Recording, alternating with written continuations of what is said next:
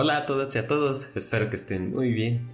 Ya se acerca el fin de año y con ello quería dedicar este episodio a hablar de lo terapéutico que este año puede ser en la vida de las personas y darte algunas herramientas para que tu cierre de año sea más amigable. Y es que el año nuevo encierra un simbolismo muy bello, como el que hablé en otro episodio sobre la Navidad el cual se le puede asignar el simbolismo de cerrar ciclos y dar inicio a la renovación y nuevos comienzos. Hace poco, un colega psicólogo al que admiro mucho eh, comentó que el cierre de año en sí ya es terapéutico, y sus palabras resonaron muchísimo en mí junto a mis compañeros de clase, porque son bastante ciertas. Dar cierre a un ciclo siempre es hacer una especie de terapia. No solo hacemos terapia en el consultorio psicológico, sino también cuando hacemos ejercicio y terminas esa rutina exhaustiva. Hacemos terapia cuando bailamos, cuando jugamos, cuando terminas un videojuego, cuando duermes o cuando vas en el transporte público, entre esas ideas que te hacen ver cómo puedes mejorar. El fin de año Puede ser fácil o difícil, alegre o triste, importante o insignificante, dependiendo de cómo se perciba la culminación de esta fecha y del cierre de ciclos. Si te detienes a meditarlo por un instante, te darás cuenta que es hermoso percatarte que el cierre de año trae consigo la expectativa de iniciar un nuevo año y con ello inicia nuevos ciclos que proporcionan oportunidades futuras para elegir distintas formas de vivir, de plantearte nuevas metas, retos que se acoplen a tu nivel de madurez y desarrollo, cambiar hábitos para mejorar o alcanzar un crecimiento que tal vez no pudiste realizar en el año que está por terminar. Para ello, es necesario hacer un ejercicio de reflexión e introspección de lo que viviste a lo largo del año que está por terminar. Este ejercicio de reflexión trae consigo algo precioso que es dar balance a las experiencias de vida. En economía, algunos expertos recomiendan hacer un balance general de finanzas para tener en cuenta los recursos económicos a considerar para el siguiente año. Bueno, pues algo similar te propongo que puedas hacer para crear un balance psicoemocional y detectar tus áreas de oportunidad con las que puedes trabajar el siguiente año. Sin embargo, cuando hacemos este ejercicio de reflexión para proponer nuevas metas y objetivos para el año que apenas comienza, sin embargo, cuando hacemos este ejercicio de reflexión para proponer nuevas metas y objetivos para el año que apenas comienza, en muchas ocasiones solemos generar culpa o una autocrítica severa contra nuestro proceso de vida al recordar lo que no hicimos y lo que pudimos haber hecho mejor. Y mucha de esta autocrítica no ayuda a dar balance, solo promueve el reproche y cargar con emociones poco constructivas las actividades que en un futuro puedes realizar. Por ello, te quiero dar algunos tips para que guíes de la mejor manera tu ejercicio de reflexión de cierre de año sin morir en el intento. Para realizar este balance de año es que puedas hacerte seis preguntas y reflexionar en las respuestas. La primera pregunta es, ¿Cuáles fueron los momentos que más disfrutaste este año? Una vez que detectes los momentos que te fueron más gratos en el año, te servirán como guía para indicarte qué actividades te generaron sentimientos placenteros, como podría ser la alegría, la felicidad, el cariño, la paz, la tranquilidad o el afecto, y que además puedas seguir promoviendo para el siguiente año. En este punto puedes dividir la pregunta en momentos personales, familiares, con amistades, en el trabajo, etc. Es decir, que puedas llevarlo a las distintas áreas de tu vida. Yo de manera personal, el momento que más disfruté en este año fue correr una carrera junto a mi familia. Y es que algo más allá del hecho de hacer ejercicio, fue una actividad bastante bonita para mí y que jamás había realizado y que quisiera continuar para el siguiente año. La segunda pregunta es, ¿de qué estás agradecido este año? Esta pregunta es crucial a la hora de hacer este ejercicio de balance anual, debido a que en las siguientes preguntas es importante tenerla a consideración en cada momento a la hora de recordar lo que hicimos o no hicimos a lo largo del año y no generar culpa o juzgarnos fuertemente. La gratitud es como el pegamento de las estructuras emocionales, ya que guarda una forma neutra y bastante pacífica de ver las situaciones y experiencias de vida, ya que la gratitud no solo es un sentimiento y una acción, sino también es un estado de conciencia. En otro episodio profundizaremos en ello. En lo personal, yo estoy muy agradecido de que mi cuerpo no enfermó con gravedad, así como tampoco la de mis seres queridos. También estoy muy agradecido porque he avanzado con mis proyectos personales, aunque algo lento y con mucho miedo lo he ido haciendo. Digo, después de casi dos años de querer sacar un podcast de salud mental, fue que en este año, hace algunos meses, me decidí en lanzarlo y ha tenido una muy bonita respuesta. De igual manera, te agradezco mucho a ti que estás del otro lado escuchando y compartiendo cada episodio que con mucho amor y mucho cariño hago para ustedes.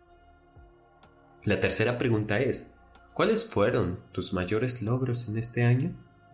Cuando reflexiones en esta pregunta, ten la gentileza de ser amable contigo y tu propio proceso de vida. Muchas veces cometemos el error de comparar nuestros logros con los de los demás. Terminamos por minimizar nuestros actos. Si para ti pintar algo por primera vez fue un gran logro, no lo compares con el de un artista profesional o con el de algún amigo que lleve muchísimos años pintando. Es decir, que bases tus logros con, tus propios parámetros y no con los de los demás. Tampoco bases tus éxitos con los lineamientos sociales impuestos de lo que se cree que depende el éxito. Reconoce tus éxitos en lo que sientas que te ha costado trabajo realizar y que poco a poco has ido mejorando. No minorices tus logros ya que en ocasiones solemos restarle valor a aquello que creemos que sería fácil para las demás personas, sin darle la importancia al esfuerzo que nos tomó lograr lo que nos hayamos propuesto. Te comparto de manera personal que uno de mis grandes logros de este año fue tender mi cama todos los días. Ya sé, puede sonar básico y tal vez insignificante para muchas personas, pero puedo decir con muchísimo orgullo que en 2022, los 365 días del año, mi cama estuvo todos los días tendida y en orden. Un gran logro para mí debido a que en muchísimos años esto era insignificante y no tenía un grado de relevancia. He optado por darle un significado muy importante a mi lugar de descanso. Y hacer esto todos los días para mí ha sido un logro bastante bello y del cual me siento bastante orgulloso. La cuarta pregunta es, ¿qué fue lo que aprendiste en este año? Una vez que hayas meditado y detectado qué aprendiste en este año, muchas veces lo primero que hacemos es ver cómo podemos sacarle provecho y profundizar en este conocimiento y pocas veces nos detenemos a agradecer ese nuevo conocimiento que ha llegado con el paso del tiempo y que ha requerido un esfuerzo. Es importante sentarse y valorar y observar cómo es que llegó a nosotros ese conocimiento. Desde tomar un curso, convivir con otras personas o realizar nuevas actividades son formas de conocimiento que implican tiempo, dedicación y esfuerzo por generar nuevos aprendizajes. Dale el valor que merece a cada progreso que tengas. Una vez que te sea más clara la forma en la que aprendes, la tarea de profundizar o sacar provecho de ese conocimiento, te aseguro que será una tarea más consistente y de este modo se va a adecuar mejor a tus intenciones y objetivos. En lo personal, yo aprendí en este año a editar audios para el podcast.